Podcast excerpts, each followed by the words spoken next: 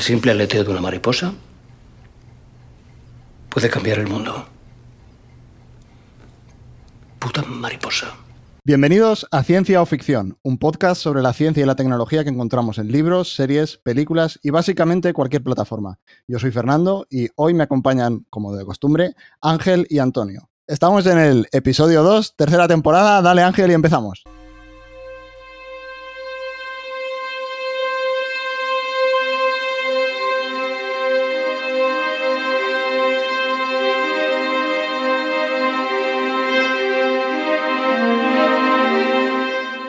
Bienvenidos al Magazine por Momentos. Ahora comienza Ciencia o Ficción con Ángel Rodríguez, Antonio Jiménez y Fernando Soldevila.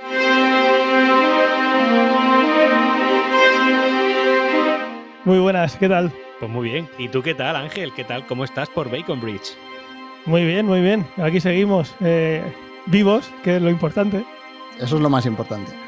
Es que aquí, si os dais cuenta, por el tema de las ubicaciones de donde estamos, estamos uno en Alto Real, mola un montón, otro en Bacon Bridge y otro en París. O sea, somos, estamos, somos la creme de la creme. Claro, Sí. es eh, la trifuerza de las ciudades. La Trifuerza, Bacon Bridge. Traducirlo al castellano, por favor. En esos sitios donde la gente eh, eh, en casa discute dónde van a ir a pasar las vacaciones. Claro. Pues nada, chicos, bienvenidos de nuevo. Seguimos vivos, que eso es lo más importante. Y vamos a empezar eh, con el feedback que nos habéis dejado eh, estas semanas. Empezamos por Lual89, que es. eh, no dice que no es Antonio aquí en el mensaje, que seguimos pensando que es Antonio, pero bueno. Dice, qué alegría teneros de vuelta. Espero que hayáis tenido un buen verano. Admito que aunque me gustaría, no soy Antonio, aunque cuando lo oigo opinar de Blade Runner, se me pasa un poco las ganas de serlo. Además, yo sí que admito que Pattinson va a ser mejor Batman que Ben Affleck. Ya lo veréis. En fin, encantado de volver a escucharos. Saludos. Lual, muchas gracias por tus palabras. Me siento tremendamente honrado. Y yo pienso que Pattinson puede hacer un gran papel. Que esté a la altura de, de Ben Affleck, hay que verlo. Pero creo que puede hacer un buen papel. Aunque, lo- aunque el chaval ahora tiene. Han tenido que suspender la grabación, ¿no? Por el tema del COVID, que tiene COVID. Bueno, en, nada, en dos semanas recuperan. Si lo tienen ahí bien aislado, en dos semanas volverían, si, ¿no? si no muere. que, que que esté vivo es lo más importante. Para poder grabar. A lo mejor hacen como hicieron con Fast and Furious, con el chaval este que, que lo hicieron ahí digital, ¿no? Igual hacen, sí, como el bigote de. como el bigotillo de. Qué dolor, qué de, dolor. de- de Bueno, si- Superman. Si lo hacen igual de bien que el bigote de Superman, mal vamos. Qué, di- qué- qué disgusto de bigote, ¿eh? Bueno, se- seguimos con, con el feedback y Sunshade nos dice que en el tema de los cables, hasta ahora muchos utensilios eléctricos de lo más cotidianos no pueden prescindir de la conexión por cable. Eh, sí, por supuesto que hay taladros con batería, pero tienes que contar con varias baterías para no quedarte tirado. Eso, de momento no está la tecnología ahí para eso. El deseo sería que, que estuviera ahí. Y nos sigue diciendo, ahora mismo es una cuestión de equilibrar funcionalidad y tiempo de carga. En otro ámbito contamos con conexiones Wi-Fi de gigabit para arriba, lo que hasta hace no mucho se consideraba el estándar doméstico en cable. Pero a pesar de que se pueda conseguir esas velocidades de manera inalámbrica, hay factores que aún son exclusivos de las conexiones de cable como el MTU, que es el Maximum Transfer Unit, o eso he oído, dice, y nos manda un saludo. Pues sí, es verdad que al final, sobre todo, corregidme si me equivoco, el Wi-Fi siempre va a pecar más de interferencias, ¿no? El problema va a estar siempre por las interferencias si estás en una zona que tienes más eh, conexiones Wi-Fi de otros vecinos y en otras franjas y demás, digamos que el espectro va a estar saturado y tu cable, pues, eh, a partir de cierto momento es tu cable y la conexión es solo para ti. ¿no? Pero en este caso yo creo que las, opera- las operadoras lo han sabido arreglar y es, oye, te casca una conexión de 600 megas, a ver qué casa es capaz de consumir 600 megas a la vez. claro, y si te llegan 300, que es la mitad, el 50%, pues bien vas. Y es verdad, es decir, yo creo que eso está cubierto. eh. en el caso del wifi, Por Wi-Fi, pocas veces eh, vas a conseguir eso, sobre todo si usas el Wi-Fi de la compañía, por eso, porque pueden estar en las mismas bandas siempre y demás, y va a haber interferencias. Ahí es la única pega que tiene el Wi-Fi, que, que se va sobredando, como tú dices. Por ejemplo, el, el Wi-Fi 6 ha venido para tener en cuenta muchas más conexiones que tienes eh, en casa. Por ejemplo, yo tengo en casa todas las persianas van conectadas por Wi-Fi. Funcionan con domótica y van directamente al Wi-Fi. Tengo ¿Se te otras que bajan que- actualizaciones de las persianas? Mm, De esas no. De esas, de las persianas no. De las luces sí. Lo que pasa es que las luces van con su propio protocolo para evitar saturar el wifi, pero sí que, que- que ya se está teniendo en cuenta que Claro, cada pero vez ¿se podría dar el caso que un día no puedas encender la luz porque no se haya bajado la actualización? Eh, la persiana no creo, y siempre tengo el botoncillo, o sea que por esa parte, bien. Vale. yo me imagino a Ángel levantándose, subiéndose los pantalones y diciendo, oye Siri, tira de la cadena. No, no hago eso, pero digo buenos días y sube las persianas, pone la persiana de cada uno a su altura. eh, es una pasada. Le desea los buenos días a su robot. Y luego ya hablo con mi mujer, ¿Quién? en ese orden. ¿Cómo has dormido Siri? Y luego, ¿cómo ha dormido mi mujer? A veces se me olvida y se lo digo a mitad del día, ¿eh? A, a mi mujer. Cariño, te quiero. Buenas noches, Natalia. Pues vamos a seguir con comentarios de Óscar García Muñoz, que en literatura de ciencia ficción parte 2 nos decía en Evox que acaba de descubriras, descubrirías, yo imagino que hay que decir acabo de descubriros, y estoy encantado. Me hacéis más amena la jornada laboral nocturna soldando. Puede ser un placer. Ya, un nombre fuerte. Nombre fuerte. Eh, y nos sigue diciendo, os recomiendo el libro y la peli de eh, Cortados de Césped, pues tiene un argumento muy similar a uno de los libros que recomendáis. Flores para Algernon. Me lo apunto. Un deficiente que va adquiriendo más inteligencia. Y Oscar nos dice en telis de películas, también en Evox, os habéis olvidado de inteligencia artificial, aunque estoy de acuerdo en Terminator y Matrix como top, por lo que supusieron en su época. No habéis tratado con justicia a Gattaca, ni el hombre bicentenario, dos joyas de ciencia ficción. Hablamos de algo del bicentenario, ¿no? Pero como que quisimos dejarlo en la parte del libro y no meternos tanto en la peli, ¿no? Me parece que no lo pusiste y lo mencioné yo y entonces lo incluimos, pero que yo quería subirlo más arriba y vosotros que sois así de puristas, pues me lo bajasteis, creo. creo que fue eso. ¿Seguro? ¿No sería al revés? No, no, no, yo el hombre bicentenario lo tengo con muchísima estima, ¿eh? Ay, Que mí- los dos vayamos contra yo- Antonio, y yo sí que también. está claro. Sí, eso me cuadra. Pero a mí el hombre bicentenario me gusta mucho. A ver, no la pondríamos. Estaría por arriba, pero no en, el, en los tops, me Es imagino. muy buena, yo, no, a lo mejor. yo no me acuerdo, yo, yo imagino que influiría ahí pensando en el libro y demás, conociéndonos y como... Inteligencia como Antonio, ¿no? artificial, claro. me- sí, ahora, ahora que, que- que- que lo has dicho, me acuerdo que, que, que no la nombramos. Sí. Sí, esa se nos pasó totalmente.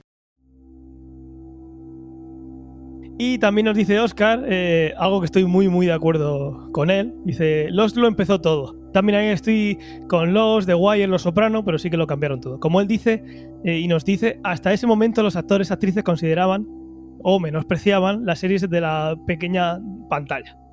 Eso cambió con Lost. Todo actor que se preciase se quiso subir al carro. Es verdad que algunos episodios, eh, hubo algunos episodios de relleno, al final solo fueron 121, siempre era de relleno, pero la trama estaba muy bien tejida y tenía detalles increíbles en los flashbacks.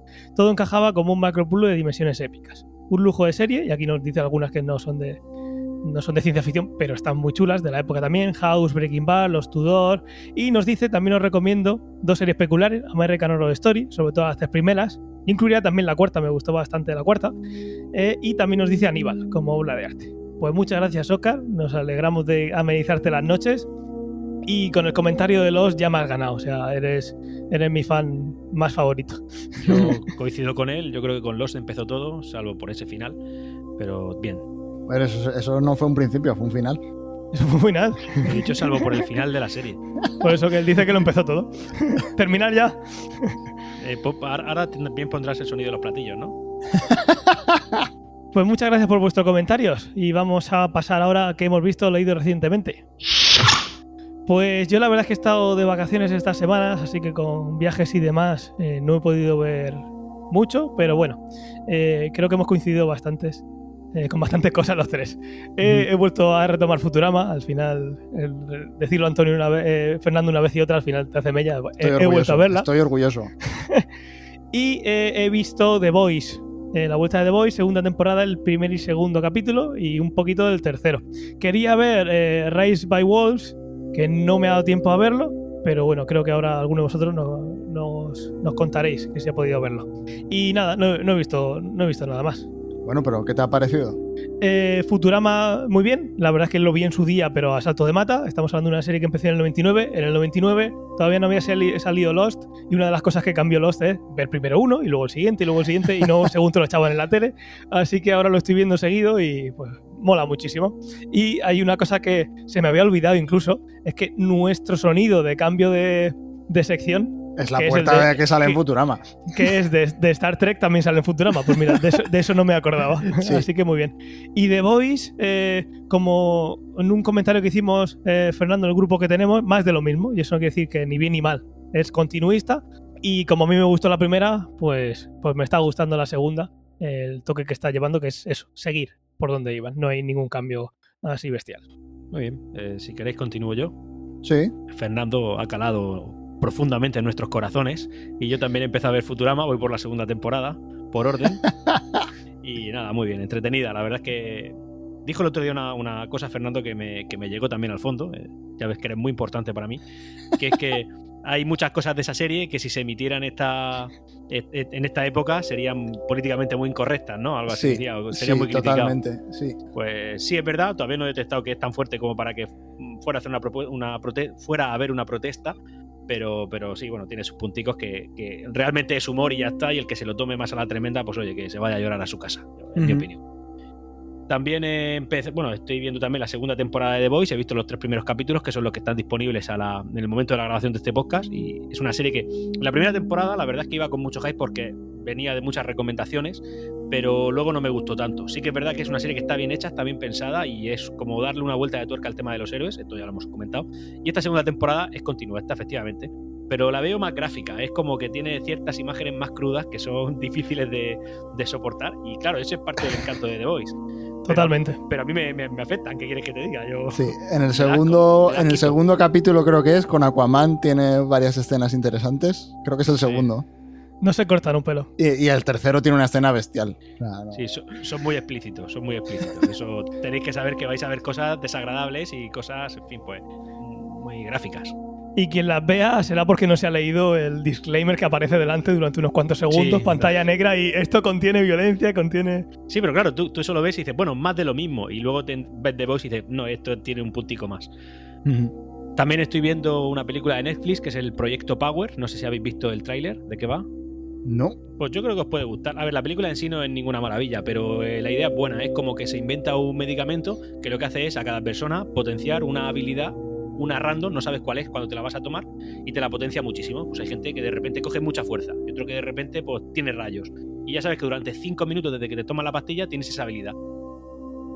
Cinco Pero- minutillos solo. ¿Y cada vez Sí. que te tomas la pastilla siempre es la misma habilidad o es una distinta? No, tú, pues, cada uno digamos que en su genes lleva su habilidad. Y Ajá. eso lo que hace Ok. es potenciarte esa habilidad. O sea, si tú, Fernando, por ejemplo, tuvieras el poder de hacerte de diamante, pues siempre que te tomaras la pastilla durante 5 minutos sería de diamante. Si Ángel tuviera super velocidad, pues durante 5 minutos activarías la super velocidad. ¿Y hay gente con poderes de mierda? Sí, sí, sí, sí. Ah, eh, es que eso es lo que mola. Bueno, pues eso. Entonces, os la puedo recomendar. Tampoco esperéis maravillas, pero vais a pasar un ratico entretenido. Pro- Proyecto Power. Además, el, el protagonista es Desen Washington, creo que es. Es Jamie Foxx. Jamie Foxx, eso, Jamie Foxx. Sí, Ah, el Django. que, el que hace de Electro en, en, en Spider-Man. Sí, vale, yo lo recuerdo por Django, no por Electro. Ah, cuidado, es que. Porque habrá un libro de Django, seguramente. No, hombre, igual la película de Django es un poco mejor que la de Electro, Por favor. Un poquito solo. solo un poquito. Bueno, también he empezado a ver Away. eh, ¿Cómo se pronunciaría en inglés? Vosotros que sois más, más Away. Away. Más, más a que sí. Que es una serie de Netflix también. o La, la verdad es que, a ver, yo creo que en general va a gustar mucho. A vosotros, que insisto, sois unos puristas, igual no.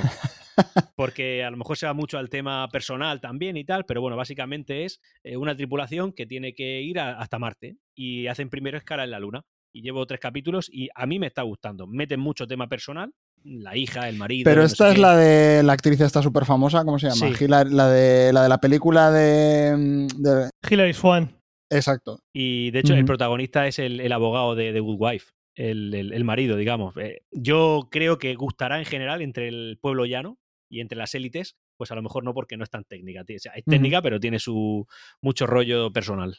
Yo, con, yo casi que hoy en día, en una, en una serie de viajes espaciales, con que no se estén peleando en el minuto uno en la nave, que, que se vean que todos los procesos psicológicos Sí, y, han fallado, eh, casi que la doy por buena ya. Bueno, alerta de mini, de mini spoiler. Y si esos mm, follones personales empiezan en el minuto 30, ¿te vale? A mí, eso y que cuando llegan a un planeta no se quiten el casco a los cinco minutos de bajar. Solo con eso ya me basta. Mira, mi, mi, mi- mi est- mi estado emocional al ver la serie fue, o que bien empieza, o que bien empieza. Empezaron con, lo, con el rollo de, de conflictos dentro de la nave y dije, oh, ya está fuera, está fuera, está fuera. Aguanté 10 minutos más y otra vez progresivamente fue subiendo. Vale. No, no se centran tanto en ese conflicto dentro de la nave. Es como que hay un momentito y que permanece de una manera muy leve, pero, pero bueno, sí, lo tiene. Sí, sí, es normal. Si al final la serie, si son buenas, tiene que ir de las, de las personas y no lo que pasa. La situación es simplemente coyuntural, pero que está muy trillado el tema. Si por lo menos lo tratan de una manera diferente, por mí bien también. De momento me está gustando Perfecto, ahí queda. y no he visto más.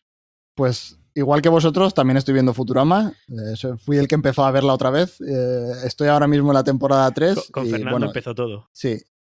Ya lo he dicho varias veces, o sea, esto es un- una serie cojonuda. Luego he estado viendo también The Voice, eh, que salió, creo que fue la semana pasada, ¿no? La temporada 2, sí. Sí, salió la semana pasada y también he visto los tres primeros. También lo que comentabais, más de lo mismo, me está gustando. Ya veremos para dónde va, pero, pero A ver, a ver. bien. Qué asco le tengo a Patriota, tío. Bueno, han metido ahí un contrapunto esta temporada. ¿Patriota es Homelander? Sí, Vale, ok. Patriota es el que lleva una bandera de Estados Unidos tan grande como tu casa. Es que, es que en, en español no lo he escuchado en la vida y no sabía cómo lo habrían traducido. Homelander, ok. Ah, Bueno, claro, pues el sí, perdón, perdón. Tú antes habrás leído el libro, ¿no? Sí, sí, sí. Claro. Escribí el prólogo. Por supuesto la ves en Bo, en versión original. Sí. bueno, yo también la veo en inglés, pero bueno. Claro, perdonadme. Yo es que porque no lo tienen traducido al panocho, si no.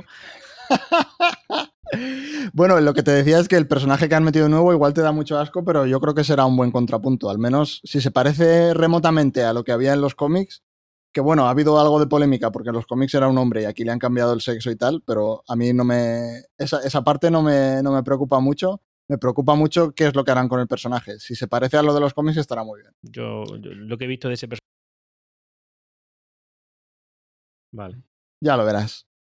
Sí, en el tercero yo creo que lo dejan entrever, Sí. pero es muy sutil, porque pasa en mitad de una escena con muchísima acción, que están explotando un millón de cosas, y ahí ella tiene un par de frases que a lo mejor en el momento no te enteras, pero yo creo que están muy bien tiradas. Ya, Vale, ya bueno. lo verás en los siguientes capítulos. Vale. Vale, y luego eh, justo anoche vi el primer capítulo de Raised by Wolves, la, la serie, yo creo que le han dado, la verdad es que no me había enterado de que salía, pero luego de repente vi un montón de publicidad de golpe justo antes de salir, entiendo que es porque está Ridley Scott por ahí eh, metido, entonces ha habido ahí buenos billetes en cuanto a promoción. Y salieron los tres primeros capítulos, eh, solo he visto el primero, igual esta noche me pongo el segundo, ya veremos. Eh, y la verdad es que me dejó un poco frío. O sea, visualmente me parece que está muy bien, al menos el primer capítulo es...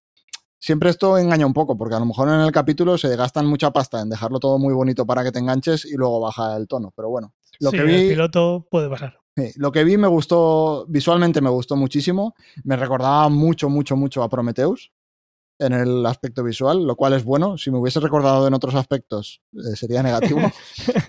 y lo que es la trama en sí resultaba interesante. No me enganchó muchísimo, pero bueno, al menos para ver dos o tres capítulos más, seguro que sí. Y luego eh, me leí un relato corto de Ray Bradbury que se llama The Crowd. Realmente no sé si está traducido a castellano. Y es un relato, nada, son en media hora, en men- menos de una hora te lo lees. Eh, y trata sobre, es eh, una, una historia corta, en plan, me recordó muchísimo a, las, a los capítulos de La Dimensión Desconocida, o todos estos capítulos, todas estas series que tenían un capítulo sobre un tema particular y luego no se seguían. Y esto podía haber sido perfectamente un guion de un capítulo de esos. Eh, y la historia es que hay un, un tipo que tiene un accidente de tráfico y se reúne una multitud alrededor del, del coche del accidente. Pero la multitud llega muchísimo antes que las ambulancias, que, que el servicio de socorro y tal. Entonces todo el relato va en, eh, está hablando sobre cómo narices puede ser que en la sociedad en la que, en la que estamos, siempre que pasa algo malo, primero haya una nube de gente alrededor de mirones y tal, antes que realmente, que realmente lleguen las ambulancias o lo que sea. Y sobre los efectos que tiene y luego, luego hay un giro ahí bestial. La verdad es que es un argumento, o sea, es un, un relato muy chulo. Me, me gustó bastante. Mola, y sí, podría ser perfectamente de Amazing Stories o algo así. un- Sí. un- uno de esos argumentos. Qué guay. Mm. Me lo apunto. Muy bien. Pues si ya no tenemos nada más, pues vamos a pasar sin más dilatación al tema principal, que sería de viajes en el tiempo. Muy bien, el tema, tema favorito de Fernando, ¿no? En las películas. Sí, la verdad es que no, no me gustan nada.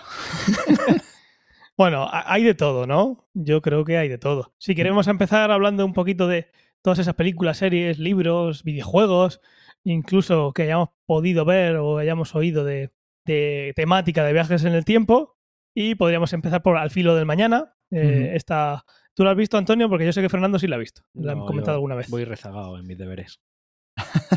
Esta es la de Tom Cruise. Es una es eh, un típico bucle que ahora hablaremos también de. Yo creo que es un subgénero de viajes en el tiempo. Sí. Claramente, el día de la marmota, que tienes que hacer algo y eh, cuando termina ese bucle, eh, la gente con la que has hablado pues no se acuerda porque acabas de empezar el bucle, solo te acuerdas tú. Entonces tienes que estar peleándote con eh, con, esa, con ese problema, de, con ese dilema de que el único que sabe que estás en un bucle eres tú, y aunque estés en el bucle 200 ya has aprendido un montón de cosas para intentar ver por dónde se puede salir del bucle, porque la gracia del bucle es que puede salir, si no, no habría, no habría trama, eh, eres tú el único que lo sabe, tú tienes ese conocimiento y te tienes que aprender una manera de poner al día cada vez más rápido a la gente que está en ese bucle, eh, que no eres tú, que tú eres el único que lo sabe. Así hemos visto alguno de, de Stargate, de Agents of S.H.I.E.L.D., Buah, el, el de la última temporada de, Agents- de Agents of S.H.I.E.L.D. me parece, pero de los mejores capítulos, digamos, del Día de la Marmota que he visto nunca. O sea, es chulísimo, de verdad. Está muy bien. No podemos seguir sin nombrar la película del Día de la Marmota. Tenemos también 12 monos, tanto la serie como la película. Tenemos eh, al Doctor Strange, que también tiene esa capacidad. Tenemos el planeta de los simios, Bueno, que al final si- el planeta de los simios eh, no deja de la- ser. esto ya no es spoiler, ¿no? ¿no? Esto yo es cultura general. Si salen los Simpson y todo, esto ya no. Si hablas de las tres últimas, ¿no? Sí, pero es que las tres últimas no, no aportan nada nuevo. Son las Son, Nada más pero que- las tres últimas son más o menos la misma historia, ¿no? Quiero decir, es, la- eh, recuentan la misma historia, ¿no? Es diferente, porque está más dentro de la historia cuando en la original del planeta de los simios eh, te ves ese salto temporal por viajar durante mucho tiempo al futuro. Lo que pasa en el planeta de los simios, en las nuevas, es que Es en, ese digamos que en, proceso. tiemp- en tiempo real estás viéndolo. Ah, ese vale. proceso de cómo sí, va a llegar. Lo que pasa es que entre la vieja y estas, que son tres nuevas, Tres. claro, ahí sí que sacaron una que era exactamente igual que la primera, pero Sí. digamos hecha moderna. Sí, no sé que- si estaba Iwan, Iwan McGregor. Era, era un mojón. Madre mía, madre mía. Yo, yo recuerdo la, la primera de esta última trilogía, la primera. Las otras dos me parece que están solamente bastante bien. Pero la primera me pareció épica. O sea, al final, yo soy César. Digo, oh, me, me, me meo encima, tío, me meo encima. Casi lloro, tío. En Interestelar tenemos algo parecido al planeta de los simios, y es que tenemos viajes en el tiempo basados en las leyes de la física, excepto que hay un agujero de gusano que digamos que mm, lo ha puesto alguien ahí, y estaríamos hablando ya de ciencia ficción.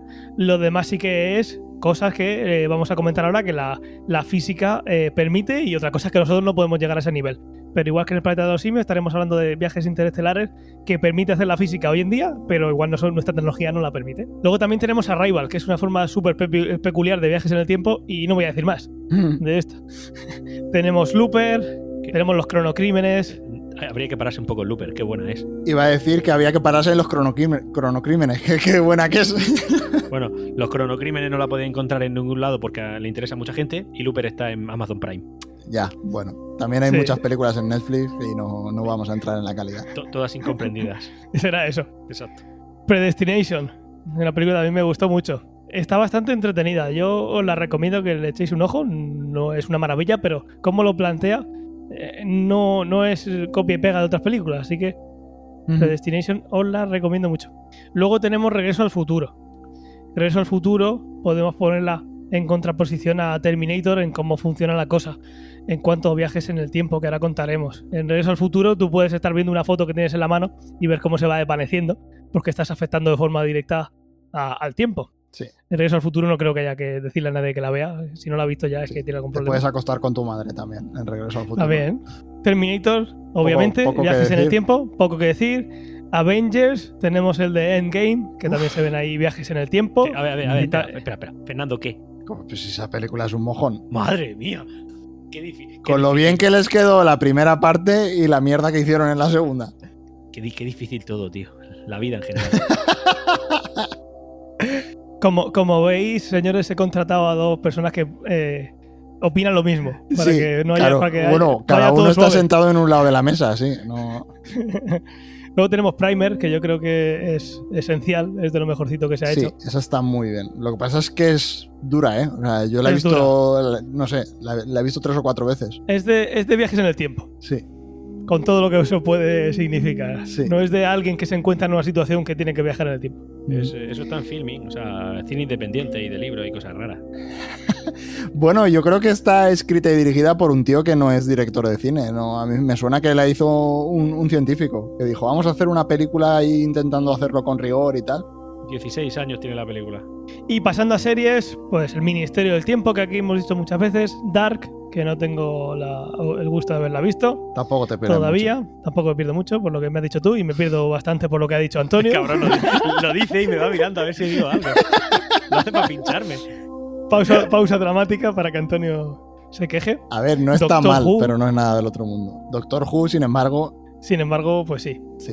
Tenemos Dick Len- Gently, tenemos eh, Leyendas del Mañana, tenemos Outlander, The Umbrella Academy, Días del Futuro Pasados, que está, eh, se me ha colado aquí, es Peli, es la de X-Men. Ah, la de X-Men. Sí. sí. Y también he puesto Agents of S.H.I.E.L.D. Como hemos comentado antes, tiene uno de esos capítulos del Día de la Marmota, legendario, yo creo que este va a pasar a la historia. Bueno, y tiene una temporada entera realmente viajando por el tiempo. Eso es, no solo ahí, sino que al final son muy como Walter Bishop, y es que si encierras a dos de los personajes en una sala, te hacen lo que sea. Y entre ellos, pues máquinas del tiempo, lo que sea. Y luego videojuegos también tenemos un montón. Tenemos el Prince of Persia, que yo recuerdo que si te caía le dabas un botón y retrocedía. Eh, Lo que no recuerdo es si retrocedía. Eh, ¿Ibas gastando tiempo o ibas gastando oportunidades de retroceder? Creo que era tiempo, ¿no? Creo que era tiempo, ¿no? No había un reloj de arena o algo así, se te acababa Sí, la arena. y- y eso Hablo es. de memoria, ¿eh? hace mucho tiempo. Sí, sí, sí, sí, cierto. Tiene- había algo de arena por ahí. Sabéis que Prince of, Persia, eh, Prince of Persia tiene como 16 videojuegos diferentes. Evidentemente estoy refiriendo Sí. al primero. No, no, a- el primero no. El primero. En el, El primero primer- no el- había rewind. El primero era como un Donkey Kong. era ir para adelante y ya está. y Game over y ya está, sí. Sí. Los primeros de plataformas súper antiguos. El de MS2, digo. Claro, claro. El, este, el de rebobinar en el tiempo, igual es de Xbox o algo así, ¿eh? No, Sí, no por ahí está- anda. no es tan viejo. Into the Bridge. Lo comentamos en el anterior. Yo Ujú. jugando esto- estos días en el sofá. Yo también. Partidas de una hora y algo. No, he intentado hacer lo de las cuatro islas, pero no lo he conseguido. Tenemos Bride. Braid es una pasada, ¿eh? O sea, el juego en sí, y yo creo que, igual que decíais de Lost, es el- la serie que empezó, digamos, el fenómeno series. Para mí, Braid es el juego indie, digamos, que empezó toda, toda la movida que hay ahora con los juegos independientes. O sea, para mí ese fue el primero y el más grande. ¿Tú dónde lo jugaste? Yo lo jugué en. ¿Fue en PSP? No, el Braid yo lo jugué en. No sé si fue en Steam o, o en Xbox 360. Eh, yo creo que esto es cuando, cuando la 360, que empezaron con el bazar de los juegos y tal. Sí, seguramente. Este fue ahí. el primer juego independiente del bazar, digamos, que, que explotó, Mm. que, que vendió Pues- una barbaridad. Y a raíz pues de de- ahí luego sacaron pues todos, el Spelunky, el Super Meat Boy, todos estos juegos, sí.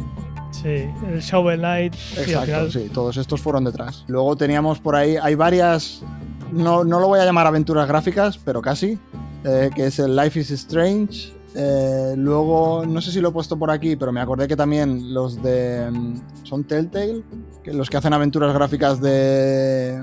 de mm, Walking Dead, se hicieron muy famosos con esas aventuras gráficas. También tienen una serie de aventuras gráficas sobre Back to the Future. Luego ten- tenía por aquí Chrono Trigger, un juego bastante antiguo, pero que también va sobre viajes en el tiempo. Es un, un RPG a la antigua usanza. Hay un montón de celdas que juegan con el tiempo. Eh, tiene, la- a mí los que más me gustan son los de, los de Game Boy, el Oracle of Seasons y, y Ages. Luego está el Majora's Mask, que me imagino que será el favorito de la gran mayoría de gente. Eh, el Ocarina of Time. Está el Skyward Sword, que yo creo que hay mucha gente que no le gustaba, pero a mí me parece una pasada de juego también. En general, a ver, todos los Zelda son muy buenos. Sí. Mi favorito en ese caso es el Ocarina. Le tengo Sí. mucho cariño. Luego tenía por aquí también, en la saga Bioshock hay un juego entero que va sobre viajes en el tiempo, el Bioshock, bueno, sobre viajes en el tiempo, universos paralelos, etcétera, etcétera. Todo Bioshock. eso que puedes crear cada vez que tocas algo, ¿no? Exacto, Bioshock Infinite. En el Fallout 2 me gustó mucho, este lo puse ayer porque estuve pensando, y realmente el Fallout 2 tiene ahí un bucle muy extraño, porque en, en un momento en la historia te, eh, te hacen viajar en el tiempo y realmente provocas los efectos que pasan en el Fallout 1, con lo cual ahí hay un, un bucle muy extraño. Lo que pasó, pasó, ¿no? Sí. Luego ahí tenía por aquí un par más, eh, No Time to Explain, que es un juego también indie de hace unos cuantos años, que también, digamos, tenías varios personajes, si no recuerdo mal, y lo que hacías, primero jugabas con un personaje y cuando morías eh, empezabas con otro personaje y utilizabas las acciones que habías hecho en la anterior partida para seguir avanzando cada vez más. Y luego yo creo que este es un juegazo. eh, Mi favorito. Sí, el Manic Mansion 2, el Day of the Tentacle, es una pasada de juego. Y también aquí, si no recuerdo mal, tú tenías tres personajes y los tres estaban Sí. jugando en el mismo sitio, pero en épocas distintas. Eso Entonces es. tenías que ir haciendo cosas en el pasado, en el presente y en el futuro, eh, digamos, ayudándose entre sí. Es, es una Sí. pasada de juego. Ahí tienes una, una cronoletrina Mm. que te mandan 200 años al pasado y estás ahí cuando, cuando están redactando la Constitución de Estados Unidos y 200 años en el futuro donde los tentáculos ya han dominado el mundo y luego está el, el del presente. El presente que ya tiene 20, 20 y pico años. Que es de, será de las primeras aventuras de LucasArts, ¿no? No. No fue de las primeras, pero sí fue de las más, de las Mm. más populares. El Maniac Mansion la fue el primero, que es donde crearon el, el SCUM, el Script Creation Utility for Maniac Ujú. Mansion, para crear todo, todo, pues eso, el motor para los videojuegos. Pero el Día en Tentáculos sí que se convirtió en un, en un clásico. Sí, aparte han hecho, han hecho remakes en alta Sí. definición, con gráficos nuevos y tal. Exactamente el mismo juego en principio, pero con, con un lavado de cara. O sea, es, Y con comentarios de los creadores, que están muy bien. los, que te- los que tengáis niños pequeños es un, un buen entretenimiento o un buen castigo para ellos. Ponerle un juego de hace 30 años y que vean lo que era un juego hace 30 años. Pero que no le Oh. pongan el, el Maniac Mansion, el 1, porque lo que, esté- lo que sea que tengan en la mano, ordenador, lo que sea, lo van a romper. que no sea el 1. Sí. Pues muy bien, tenemos un montón de videojuegos, series, películas y cada una tiene su, digamos que tiene su, crea sus reglas para esos viajes en el tiempo. Y la pregunta que tendríamos que hacer aquí, para eso hemos venido, es si según la ciencia se puede viajar en el tiempo. ¿Vosotros qué pensáis? Que sí, solo al futuro. Claro, hacia adelante sí. Hacia atrás no. Parece que la cosa es así de simple. Puedes viajar al futuro incluso muy, muy rápido si tienes la posibilidad eh, física. La tienes ahí. Si tienes la posibilidad tecnológica, lo podrías hacer. Si no te desintegras. Si no te desintegras o simplemente que van a pasar muchos años y te mueres tú antes de, de llegar a donde quieres Perdóname llegar. Ángel, pero quiero hacer un pequeño aquí eh, comentario. Tengo que decir que no, no puedo remontar a algo tan antiguo, pero Ángel ya habló de esto largo y, extendi- largo y tendido en el primer podcast que tuvimos, que fue fuera de mi podcast, allá pues no sé qué, hará 12 años de ese capítulo. Pues sí, 12 Este años es un pedazo de, de momento remember para mí, porque claro, yo es- os puedo asegurar que no recuerdo de qué iba el podcast, y, y el podcast básicamente lo hacía yo. Pero era, era como ciencia ficción, pero al revés, ¿no? Ángel venía, grababa y se iba. Pues aquí igual. Vale, pues hizo ese capítulo y me marcó tanto, o sea, me acuerdo de todo lo que dijo, o sea, todo este tema lo controlo gracias a su explicación de entonces. Entiendo ahora que el hombre es más mayor y, y peina más canas, bueno, por peinar no peina, pero bueno, que, No que peina. tiene más experiencia, eh, lo hará mejor que lo hizo en, en fuera de mi podcast, pero yo os digo que ese día lo hizo mm, de nueve y medio, esta va a ser la de 10. No creo, ¿eh? esta creo que voy a hacer la más liviana para todos nosotros. Sí, porque ahora la gente lo entiende más. Siempre quedará ese audio que no sé- está por ahí, ¿no? Eh, no, lo escucha, yo lo he buscado, lo he perdido, ¿eh? Eh, no- ¿Lo has perdido? En el alojamiento no está, en mis discos duros antiguos a saber dónde está eso. Pedimos a la audiencia que se encuentre en algún archive de esos que hay de internet si lo encuentra. Hay un fuera de Pedimos a- podcast antiguo que A la te- audiencia que te hackee y busque el podcast. Te recupera el disco os duro. permito hackeo de mis equipos personales si lo encontráis. Pues tenemos, digamos que tenemos dos tipos de viajes en el tiempo. Bueno, tres. Uno sería estar sentado esperando, viendo pasar el tiempo Esperando en la un muerte. banco, esperando la muerte. Uno sería por movimiento, por acercarse a velocidades cercanas a la luz. Y luego te- sería eh, uno que no hay que eh, perder de vista y que lo vemos en Interestelar, que es por acercarse a cuerpos masivos. Estamos hablando de agujeros negros, estamos hablando de cosas eh, como Gargantúa, como eso que se ve tan bien eh, en Interestelar. Mm. El tiempo pasa de manera diferente, a una velocidad diferente en la Luna y en la Tierra, simplemente por tener diferencia de masa. Ahora ahondaremos un poquito más sobre eso, pero yo quería hablar primero de los viajes al pasado. Todo lo que hemos hablado aquí era de viajes al pasado, todas esas películas, todas esas series vienen por, eh, por el qué pasaría si yo puedo viajar al pasado. Y cuando es algún caso en el que viajas al futuro, al final realmente lo haces para volver, a que estás viajando al pasado, al final. Al futuro podrías ir con movimientos relativistas, pero no, vas a volver. Y en esas películas, series o juegos sí que lo haces. Entonces, ¿se podría viajar al pasado? Pues la cosa parece complicada. Hay una teoría que es de mediados de los, de los 80, totalmente teórica, ¿vale? No hay ningún Este experimento tipo de teorías que no se pueden corroborar no. con un experimento. que no se pueden corroborar. hay, eh, estamos hablando obviamente de la teoría general de la relatividad. No hace mucho se descubrieron las ondas gravitacionales porque en aquel momento, cuando hace 100 años, no se podía hacer. O sea que igual esto que vamos a hablar ahora se puede hacer en algún momento. Pues seguramente sí. Pero hoy en día, como dice Fernando, es algo que no podemos eh, comprobar. Igual que pasaba con las ondas gravitacionales cuando vieron las ecuaciones de Einstein que llegaban a esa solución. Entonces, volviendo al tema de los viajes en el tiempo, al pasado, a mediados de la década de los 80 se realizaron investigaciones teóricas basadas en esa teoría de la relatividad en la que se mencionan los agujeros de gusano como una de las vías para poder realizar viajes en el tiempo. Los agujeros de gusano los hemos contado alguna vez aquí, ese, esa bola que aparece en Interestelar flotando. Realmente un agujero de gusano es una de las soluciones de las ecuaciones de Einstein, aunque actualmente no sabemos si existen y si se pudiera hacer algún experimento para hacerlo, no tenemos esa tecnología. Eh, sin embargo, estas investigaciones teóricas sugieren que a través de un túnel que, del túnel que produce el agujero de gusano sería posible trasladarse al mismo punto del espacio, pero en un tiempo anterior al que se partió. Cuando dice trasladarse al mismo punto del espacio, literalmente. Es decir, si yo pudiera hacerlo, aparecería en medio del vacío porque la Tierra ya se ha movido, ¿no? Exacto. sí. o sea que tampoco sería muy útil. Exacto. Es el mismo punto del espacio, pero espacio matemático. Si te mueves por el espacio-tiempo, puedes ir a donde quieras, en el espacio y en el tiempo. Si te mueves solo en el tiempo, estás fijo en el espacio. Por lo cual, sí, Porque eh, mientras que hemos dicho esa frase, la Tierra está, moviéndose a 100.000 kilómetros por hora alrededor del Sol, 1.500 kilómetros alrededor de su eje. El Sol creo que iba a 300 kilómetros por segundo alrededor de la galaxia, o sea que no estamos en el mismo sitio ni hemos estado nunca, jamás en la vida. Así que vamos a partir de esta base. Ahora, para realizar este viaje, si nos interesase, de manera teórica lo que debe hacerse es modificar el agujero de gusano eh, en el espacio-tiempo de tal manera que el punto de entrada esté cerca del punto de salida. ¿Vale? La cosa parece complicada para hacer hoy en día en un laboratorio. ¿Acordaos cuando, cuando iban a encender el, el acelerador de partículas y, decían que iba- íbamos a, ca- a caer en un agujero negro? sí, ¿Os acordáis seguro? sí. Bajo ciertas condiciones, con este movimiento de, de ese punto de entrada y salida del agujero de gusano, las coordenadas temporales van a ser anteriores al punto de en el punto de salida. Haciendo esa jugarreta en el agujero de gusano, podríamos tener un punto de salida del agujero que fuera antes que el punto de entrada.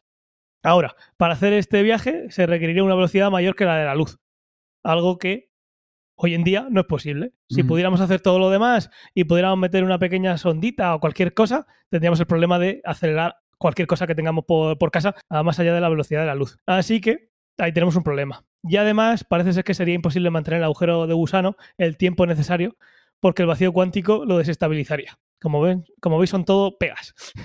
Es que no hay ni una. ni una buena. Todas estas observ- observaciones a los viajes en el tiempo dieron paso para que Stephen Hawking propusiese que la naturaleza prohíbe de alguna manera eh, que se puedan hacer los viajes en el tiempo.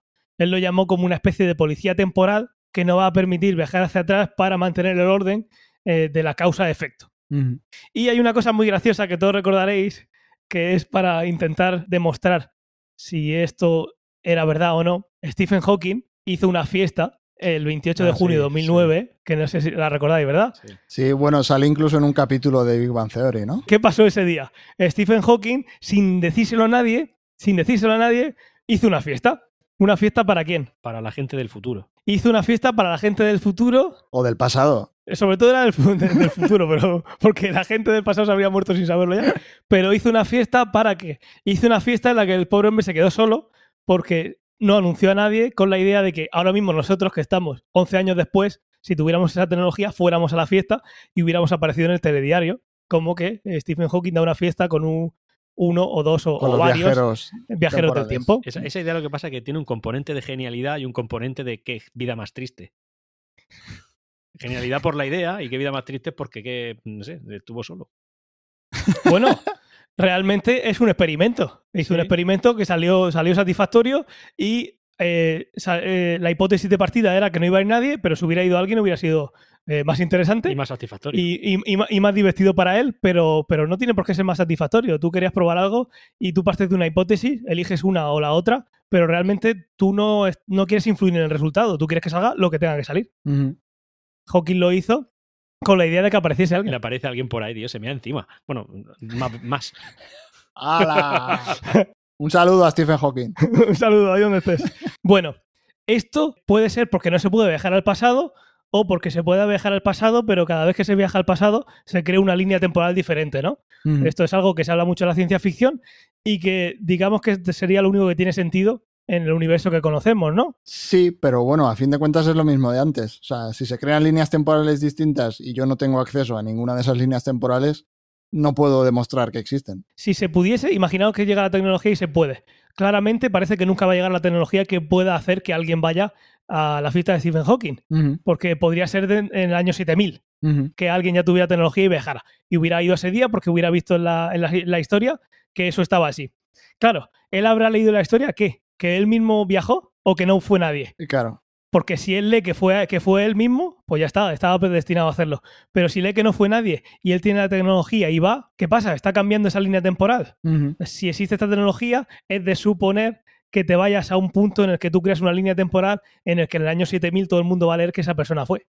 sí. Y con eso es con lo que juegan las diferentes series. Luego también existe la teoría de Everett que dice que cada vez que haces una que tomas una decisión se crea, Ah, se un, crea universo, un universo, de, un universo paralelo. Tú tiras una moneda en un universo, en el- tu universo sale A, hay otro universo paralelo que se divide hasta ahí, que es B. Y parece ser que también la, en las leyes de la física dicen que si eh, tienes suficiente energía, te puedes ir moviendo a esos universos que se han ido creando y cuanto más diferentes son, cuanto más elecciones diferentes se han tomado, más energía te daría para llegar a ese, a ese universo paralelo. Eso es algo que se comenta bastante en la serie de Devs. Entonces, pues eso, parece que estamos fastidiados con ir al pasado y si fuéramos al pasado eh, no estaríamos cambiando nada de nuestro pasado, sino estaríamos creando otra línea temporal. Al final esto es lo que más juego da en la serie, ¿verdad?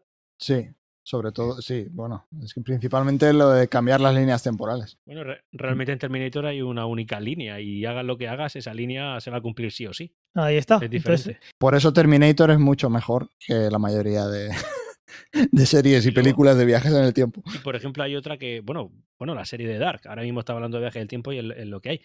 Tomes la decisión que tomes, al final todo se repite. Es del de la, sí, de es la como que el destino, el destino está escrito y ya está. Y puedes intentar cambiar todo lo que tú quieras, pero acaba pasando. Y el hecho de que tú tomes una decisión diferente a la que pensabas que iba a tomar es porque habías tomado esa decisión anteriormente. O sea, Ujú. Al final llega a ser un poco paranoia. Sí, entonces es eso. Eh, si no me pierdo ninguna, yo creo que podríamos eh, poner como tres tipos de viajes en el tiempo, según cómo afectan a, a esa línea temporal o, o demás. Entonces, una sería los bucles, que en los que aparece que el viaje tiene que pasar sí o sí. Nosotros tenemos un eh, John Connor eh, que, que ha conseguido nacer porque un Terminator se mandó al pasado para que otro Terminator no matara a, a Sarah Connor. Y eso tiene que pasar una vez y otra porque eh, no queda otra. No, no hay otra opción. Otra sería, la opción 2, sería una línea temporal que puede ser modificada, que aquí tendríamos, por ejemplo, eh, regreso al futuro. Back to the Future, tú puedes ir al pasado y haces algo y estás viendo de una manera eh, también bastante laxa y que cambia un poco según las películas o incluso las series, estás viendo cómo estás afectando en ese, en ese momento al futuro y vas viendo cómo va a quedar la cosa. Eso también pasa en el Ministerio del Tiempo y hay veces que lo hacen de una manera y otra de otra y no pasa, y no pasa nada porque es ficción. Pero vaya, hay un momento en el que en la última temporada de eh, El Ministerio del Tiempo que roban, hacen algo en un momento que hace que no termine un libro, un, eh, un cuadro de Velázquez que no Ujú, termine en el Prado y desaparece en el momento. ¿Por qué? Porque en ese momento alguien ha, hech- ha cambiado la historia en el pasado. ¿Cómo lo justifican en... Bueno, ¿cómo lo quiero justificar yo en, en el Ministerio del Tiempo? Es que tiene unas puertas que pueden ir al pasado y digamos que está todo conectado. Están cosas pasando en distintos... En cada vez, si tienen mil puertas, hay mil situaciones que están pasando a la vez y si en alguna de ellas hay un cambio, se ve afectada en todas las demás puertas que están en el futuro en ese mismo momento. Es la única manera que tengo de, de entenderlo yo. Ujú. Porque esa es otra, meterse a ver en cómo se viaja en el tiempo. Sí. Esa sería otra. Pero sí, yo creo que en ese caso, como tú tienes una puerta temporal que puedes abrir y yo imagino que hay un continuo, el tiempo está pasando igual en un sitio o en otro, pero igual hay una diferencia de 200 años, si en ese momento, justo 200 años, alguien ha entrado a una puerta y cambia algo, porque la premisa es que alguien ha tenido que ir a mala fe al pasado a cambiarlo, pues tienes en ese momento el cambio exacto, ¡pum!, en ese preciso momento, en el presente. Porque uno puede pensar que si algo pasa en el pasado, valga la redundancia, que hace que ese cuadro nunca llegue al Prado, nunca debería haber estado allí. No podía haber nadie yendo a esa sala dedicada a ese cuadro porque ese cuadro jamás hubiera llegado allí, etcétera, etcétera, etcétera. Entonces, en ese caso, pues tú tienes un enlace, que son las puertas que te permiten tener ese juego de está pasando todo en distintos sitios temporales al mismo tiempo. No sé si eso tiene un poco de sentido. Sí, bueno, es una línea temporal y hagas lo que hagas en cualquier momento de esa línea temporal, evidentemente afecta a lo que está, a lo que pasará después. O sea, si viajas a hace 10 años y cambias cualquier cosa, pues lo que pasa en Regreso al Futuro. Dejas de existir porque no has nacido. eh, yo qué sé, si por ejemplo te vas a los cómics de Flash, pues salva a la madre y nunca se convierte en un superhéroe. O yo qué sé, si te vas al capítulo de Los Simpson, mata a los dinosaurios y cambia totalmente de Springfield, dentro no sé cuántos mil años después. Lo mismo. Y luego está esa parte del Ministerio del Tiempo, que tienen ese juego con las puertas para que pueda ser más peliculero. Cada puerta te lleva a un punto en el tiempo distinto. sí. Y ese cambio, si por ejemplo eh, vamos a suponer que estamos todos en el día 1 de enero de 2020 y ese es el presente, en el pasado imaginas que tienes 20 puertas con 5 años de diferencia entre ellas. Yo solo puedo irme a esos puntos en el tiempo. Claro. al pasado. Si yo voy ahora, si yo voy y estoy media hora en el pasado y cambio algo, media hora después del 1 de enero de 2020 cambiaría algo automáticamente, porque están conectadas. Digamos que son tiempos que están conectados. Entonces, esa es la diferencia que tiene y así podemos encontrar un montón de cosas. Y luego, lo que tendríamos, eh, eso sigue siendo una línea temporal que puede ser modificada, que ahí lo que pasó no tiene por qué pasar y si alguien cambia algo, pues te- puedes intentar recambiarlo. Sí, hay un montón de series y películas, digamos, con eh, la idea del efecto mariposa, de un Sí. pequeño cambio, de luego tiene una, un- una repercusión bestial 10 años después. No sé dónde he escuchado yo que. eh, bueno, sí, os lo voy a decir, una can- canciones de Ismael Serrano. yo lo escuché ahí, pero, pero viene de un poema. No- no- Y Mael Serrano habla de universos paralelos, de viajes en el Sí, tiempo, sí. habla de un montón de cosas. Sí, Deberías sí. escucharlo, eh, Fernando. Sí, es una decepción que no tenga un libro, pero tiene canciones. él dice que un, un- un- Bueno, o ha leído en algún poema, yo se lo he escuchado a él, que un, eh, un espectador, simplemente por el hecho de ser espectador de algo que está sucediendo, cambia lo que está pasando. O sea, solo Claro. por el hecho de ser testigo, cambia.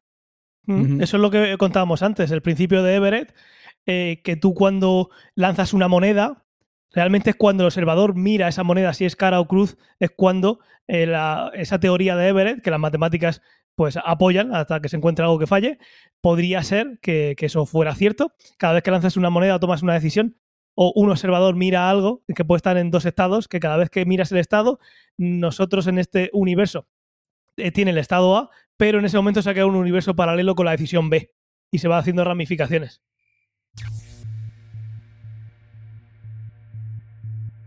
Y claro, entonces ya nos quedaría, el tercero serían las distintas líneas temporales y ramificaciones, en el que yo puedo ir al pasado y estoy tocando cosas, pero yo podría volver a la línea temporal en la que no ha pasado nada, si tengo esa capacidad eh, técnica, tecnológica de volver, mi línea temporal estaría siempre igual. Y lo que yo haría cada vez que viajo en el tiempo es cambiar una línea temporal y entonces abrir una línea temporal en la que yo no he ido al pasado, que es la mía, en la que yo he empezado, y luego abrir otra línea en la que yo he toqueteado tal cosa, y luego me voy a otra y toqueteo tal cosa, y cada vez que hago un cambio se estoy creando esa línea temporal.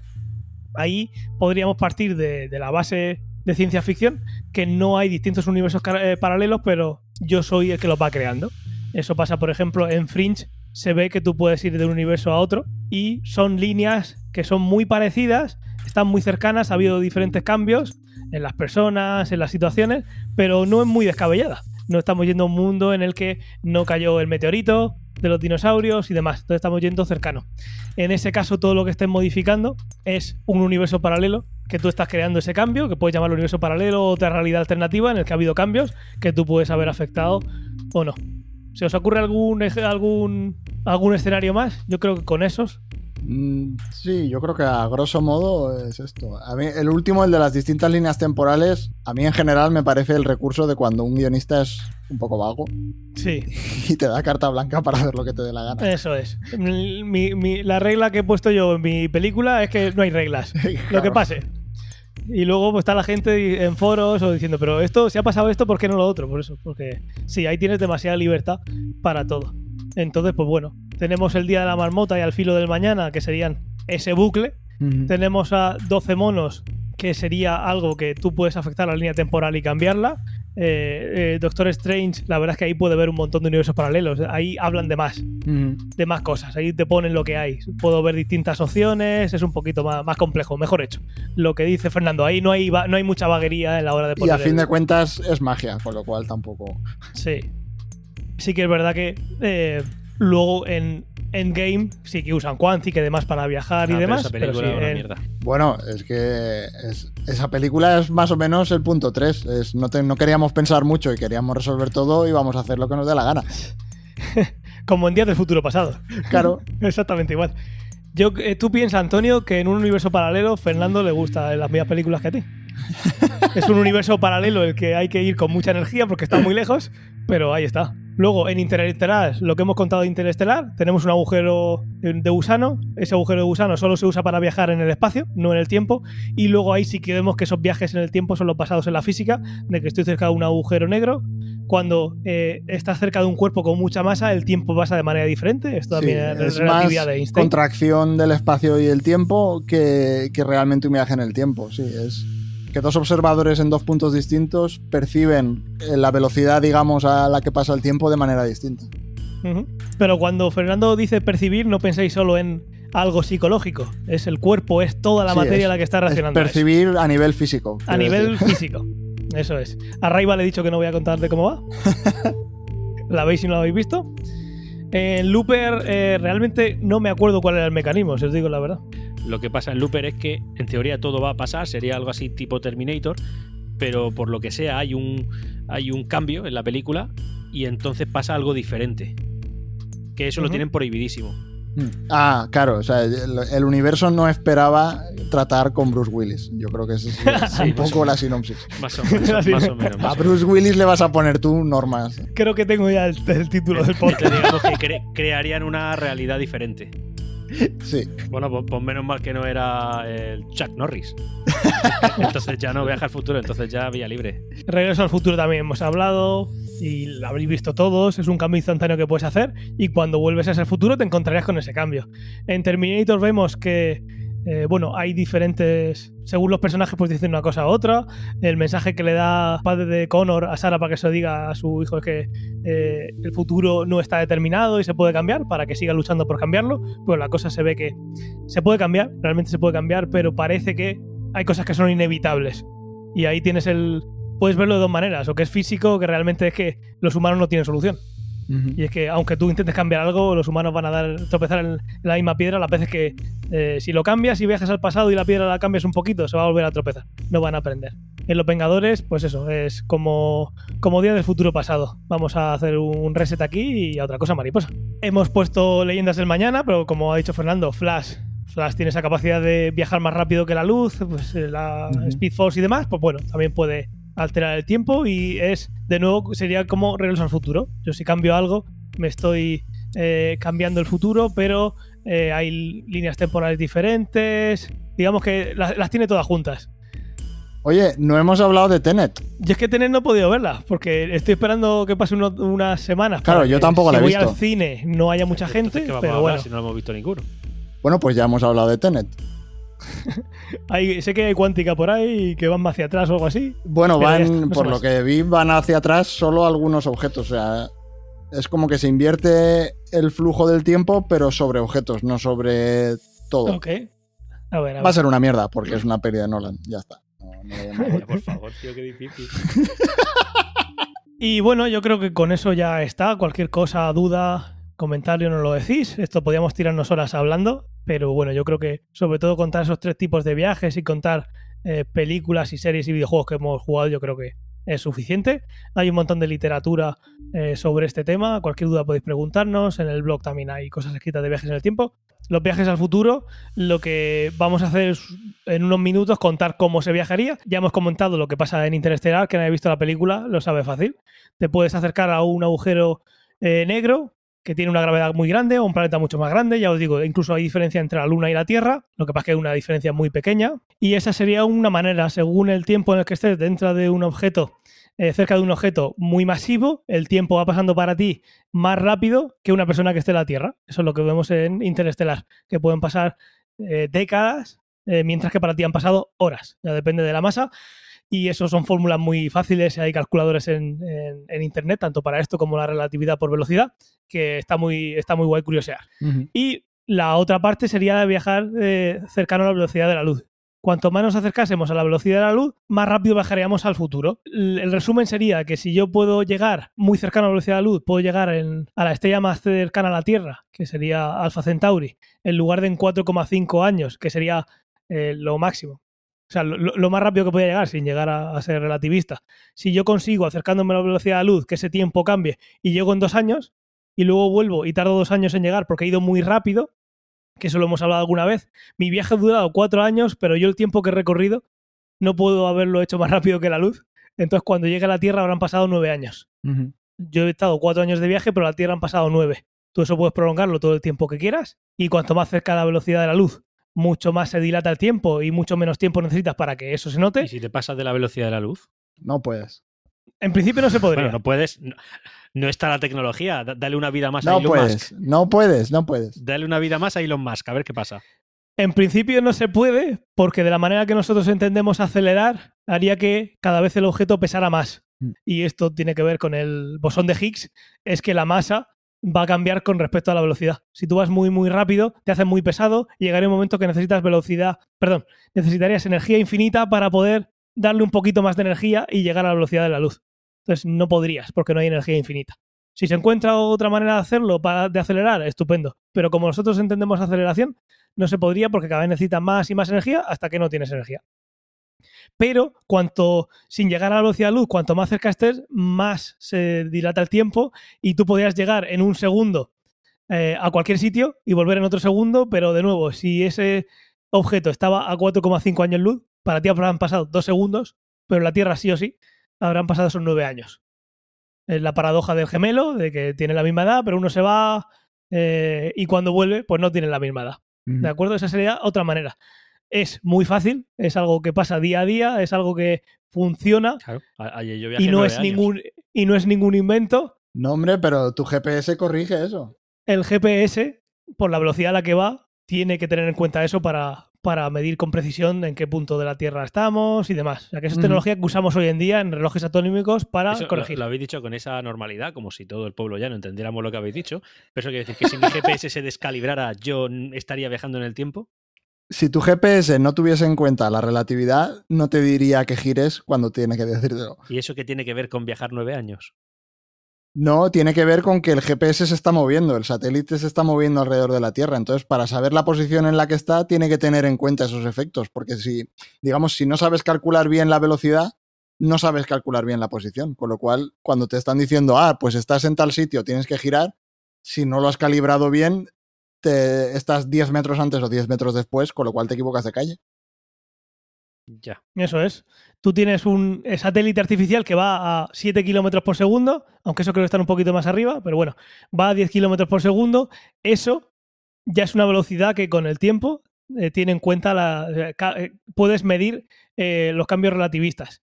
Entonces tú lanzas un satélite y con el tiempo ves que ese reloj atómico que tiene ese satélite no da la hora que tendría que dar si estuviera en la Tierra. Y eso es lo que hay que tener en cuenta. Perfecto, pues visto que se puede viajar hace un tiempo muy fácil y que de momento no se puede ir hacia atrás, pues yo creo que con esto está todo dicho. No creo que hayamos descubierto el mundo a nadie, pero hemos hecho el rato. Sí, oye, eso, es lo- eso es lo importante. Hemos viajado en el tiempo, una horita. Sí. Pues muy bien, vamos a ir a una sección nueva, ¿os parece? Una nueva. Grande. Tío. Porque, porque, Esta porque es la hoy temporada de las novedades, ¿eh? tengo que decir Madre mía. tristemente que para este capítulo eh, aquí el dictador ha decidido no poner el esto lo quiero ya y esto no lo quiero nunca. Y me he enterado de, Eso es. de coña esta mañana porque me porque digo, "Pues voy a entrar a ver qué ha puesto este. Voy a leerme, voy a leerme lo que vamos a hacer, Voy a que no lo el suelo hacer. Más allá de cinco minutos antes de empezar. Sí, sí, yo me creía que te iba a dar cuenta eh, poco antes de empezar, pero no, ha sido un directo. ratito antes. En directo. Una, grata directo. sorpresa para ti. Pues sí, eh, vamos a alternar de esto no lo quiero ya y esto no lo, esto lo quiero ya y esto no lo quiero nunca. Hay veces que, pues Fernando, por ejemplo, que, ha- que, no, que no ha salido de casa, no ha odiado nada. Entonces creo que si dejamos que un episodio sí, uno no, pues igual podemos odiar más cosas o querer cosas con más ansia. Entonces vamos a alternar el esto lo quiero ya y esto lo quiero nunca con la magufada del mes.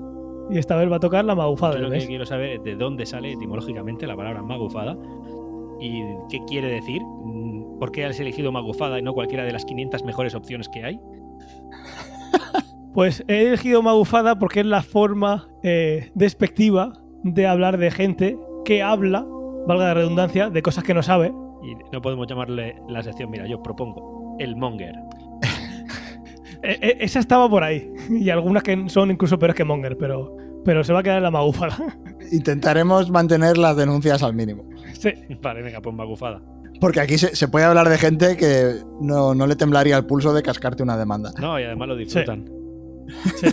Tengo que decir Entonces- antes de que empiece Ángel y diga nada que esta idea enteramente suya en la que yo no he participado. Bueno, la idea es de Fernando. Ay, mira. La idea es de Fernando a mí me ha parecido alguna vez buena y en un momento, en uno de los capítulos que grabé solo porque Antonio no podía, hice pues eso, eh, eh, cazando mitos, se Ujú. podría decir, ¿no? Pero bueno, al final eh, fue algo que hice como un especial porque he grabado yo solo, que al final solo se ha grabado en solitario una vez, así que fue un especial porque solo hay uno. Y eh, bueno, este quiero que sea eso. Cada mes tendréis una magufada y a los 15 días el esto lo quiero ya, esto lo quiero nunca y luego la magufada. Así, vamos Mm. preparando. Esta, más que del mes, va a ser del año, puede ser que de la década. Pero bueno, habría que traerla. Y es eh, todo lo que hay relacionado con el, con el COVID. La que más me gusta a mí es que el virus lo ha creado alguien para Bill- justificar. Lo ha creado Bill Gates. Bill Gates, en este caso, para justificar vacunas que nos eh, vacunar a la población para ponernos chis, Y, unos y controlarnos. que, que, va- que van a controlarnos. Claro, ¿cómo? ¿Por qué no se ha hecho antes? Porque ahora es cuando va a llegar el 5G. Claro.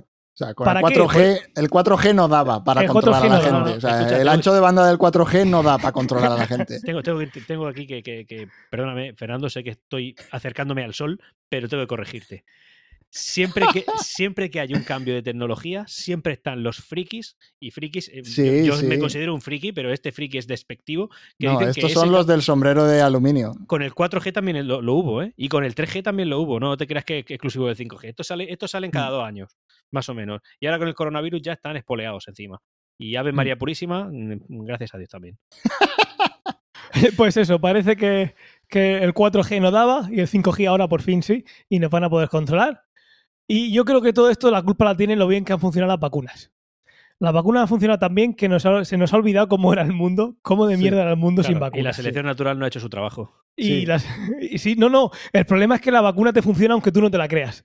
Aunque tú no te la creas, incluso aunque tú no te la pongas. O sea, Sí, po- porque Claro, se la ponen los demás. exacto, porque yo no me la pongo, pero si se la ha puesto todo el mundo, pues erradicamos la enfermedad igual. Entonces, como eso ha funcionado tan bien, hay gente que se, hay, hay gente y, y- y obviamente eh, no saben ni hacer palmas porque no son capaces ni, ni juntar las dos manos. Pues, ¿Cómo vamos a querer que, que lean historia para saber lo que ha pasado?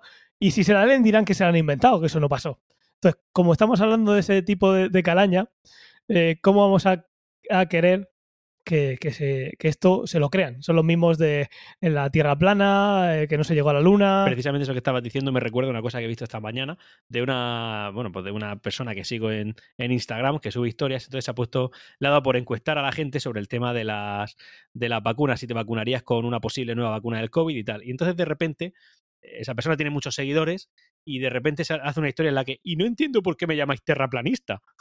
Y, y- y- y yo sintiendo por dentro, empatizo con todos los que te han dicho eso. O sea, claro, es, es como sois unos conspiranoicos que os inventáis mierdas en vuestra cabeza y además lo, lo peor no es que os perjudiquéis vosotros mismos, es que perjudicáis a los demás. Ya sea, Eso es. ya sea no vacunándote o ya sea simplemente extendiendo la idea ante todos tus seguidores que, que eso está mal. Además, es que es graciosísimo porque lo mismos que airean eh, lo que dice un estudiante de farmacia que ni siquiera ha terminado, de que la vacuna no es imposible de que salga en menos de 10 años, porque me lo ha dicho el profe, o lo ha leído, o lo que sea. No sé si. eh, Yo creo que la primera pandemia que hay en 100 años, ¿no? Pues igual hace 100 años la cosa era muy diferente. Digo yo, no sé. La vacuna de Oxford la han parado. Eso es lo que te iba a decir. Que eh, esta gente que dice que, que no puede salir en, en 10 años, luego dice que no ves cómo no la asegura. Igual se ha parado la vacuna porque el protocolo contempla eso Claro. y justamente es para que no pase lo que tú dices que va a pasar. Mm. O sea, es que es graciosísimo. Bueno, Entonces, yo quiero que, porque esto no tiene mucho más, esto está hablado y hay gente que tiene cerebro y gente que no, y ya está. así, de fácil. Unos son personas y los Bueno, es otros, que, y es los que no son tiene más. Es que no hay más. gente que prefiere ponerse un sombrero de papel de aluminio que una mascarilla. Lo que ha dicho Ángel Ya está. Es que hay poco, poco más que decir. Ángel lo que ha dicho es, hay personas y hay amebas. Sí. Sí. Y, Y, yo las creo amebas que- son mejores que las personas. y yo creo que lo mejor es que terminemos con eh, un audio de una niña Oh, que sí que tiene cerebro oh, y que si hiciéramos todo lo que hace ella, el mundo iría mucho mejor. Y sí, yo creo que es el trending topic de- pínchalo, del año. pínchalo. Dale, DJ. Es un poquito peor porque no puedes respirar del todo, pero no pasa nada. Es mejor eso que morirse. Hay que decir, se refiere a las mascarillas. sí, le han preguntado por qué opina sobre llevar mascarilla. Pues eso, es que la, la vida hay veces que es así de simple. Sí, Hay una cosa que te molesta, tú- la alternativa es morirse, pues no te quejes. sí, a ver, es que no sé. A mí también me molesta llevar pantalones y todos los días me los pongo. Nah, Sí, la verdad es que es más cómodo. Y yo creo que con esta sabia lección que nos ha dado una niña, ha tenido que venir una niña a, Sí. a decir lo, lo obvio, lo, lo básico, que es la supervivencia humana. Es que no tiene más, es que es lo básico. Eh, así que con eso nos despedimos. Y nada, muchas gracias por escuchar. Y si alguien puede viajar en el tiempo y conseguir la vacuna antes, pues perfecto. que nos traiga una vacuna y un poco de, de- de detergente para la lavadora. una, una lejía. Una lejía. Pues nada, un placer como siempre. Eh, recordad dejarnos reseñas como estáis haciendo. Aprended del Lual 89, eh, alias Antonio, No, que Lual, siempre está ahí. Lual, eh, tú y yo somos un equipo, que lo sepas. Ellos saben, ellos saben, ellos saben claramente porque me lo reconocen, me lo han reconocido, que no somos la misma persona, aunque me siento tu bro. Y eso, como decía la otra vez, dejad los comentarios donde queráis, porque lo vais a hacer donde queráis. Al final los dejáis siempre en Evox y lo agradezco. La comunidad en Evox ya me hablaron de, de que era así, de participativa. Pero bueno, también tenéis el, el propio cienciaoficción.com y en cada post podéis dejar un comentario o en arroba cienciaoficción en Twitter. Sí, nos pueden insultar en Twitter. Os pueden insultar en Twitter, nos pueden insultar en Instagram. Además, apro- aprovechad Y- porque la cuenta la lleva Ángel. Todo lo que le insultéis se lo va a tomar por lo personal. Y si nos vemos por la calle, me podéis insultar en directo. Manteniendo la distancia de metro y medio, si vais a gritar mucho, un poquito más por esas gotículas que pueden salir. Y ya está. Y solo por deferencia, si decidís agredirle, no le escupáis. Agredidme con un guante, Con un palo. con un palo, con un palo. Pues nada, chicos, nos escuchamos en 15 días y que, ta- que vaya todo bien. Y, y ya sabéis, hagáis lo que hagáis, todo va a ser mejor que morirse. Un placer, Sí. señores. Que vaya muy bien. Chao.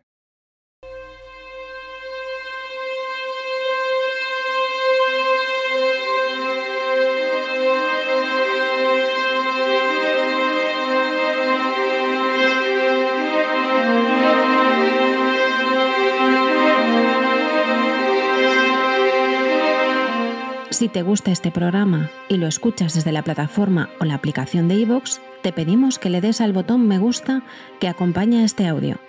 Si lo haces desde otra plataforma y también quieres, puedes hacerlo buscándonos en iVoox.com.